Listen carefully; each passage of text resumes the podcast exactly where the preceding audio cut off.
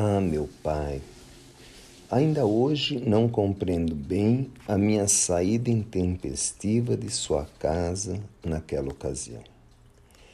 Penso agora que tudo poderia ter ocorrido de outra forma.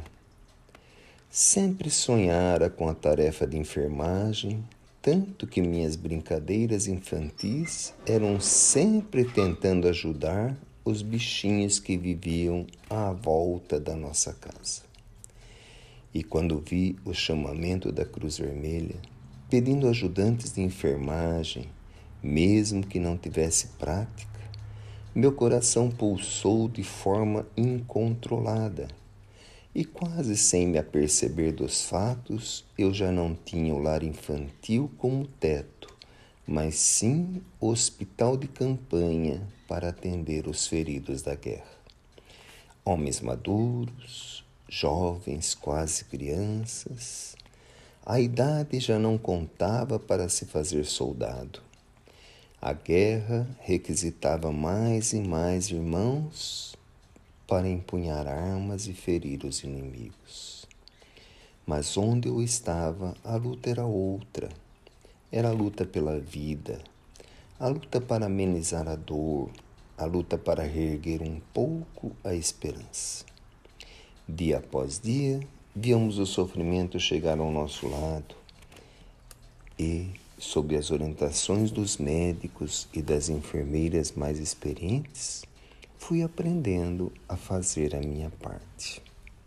Uma das orientações que nos davam era para não nos deixarmos levar pelo sentimento afetivo ao ponto de nos causar muito sofrimento a partir daqueles de quem cuidávamos. Era uma orientação sábia, mas de difícil prática para mim. Quando olhava aqueles rostos onde a barba ainda não havia nascido direito, mas que a atrocidade da guerra já marcava com seu quinhão de sofrimento, meu coração se descontrolava. Apenas conseguia me reequilibrar um pouquinho quando à noite, Recolhi da minha cama, sem sono, dirigi a Deus o meu pensamento, pedindo que Ele trouxesse o alívio àqueles que sofriam.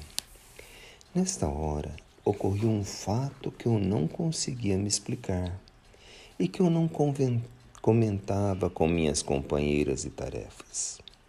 Quando eu orava por algum dos soldados em tratamento, eu tinha visões visões diferentes, como que sonhos que a gente recorda ao acordar, só que eu não estava dormindo. Por exemplo, quando eu orava para o soldado de nome impronunciável e que não sabia falar nossa língua, eu via um lago tranquilo e uma moça muito bonita sentada junto com ele e via as trocas de palavras de amor e esperança em um futuro que construiriam juntos. Quando eu orava em favor do Luca, um jovenzinho que não iria mais conseguir andar, eu vi uma senhora sentada à sombra de uma árvore frutífera, junto com outros três pequenos, e o jovem trepado no pé de fruta, colhendo as frutas maduras e trazendo para que ela entregasse a seus irmãos. Como explicar esse sonho, Senhor? Eu não sabia, mas eles me encantavam. Então eu me deliciava com as noites de oração, endereçando meu pensamento a cada um que ali estava sob nossos cuidados.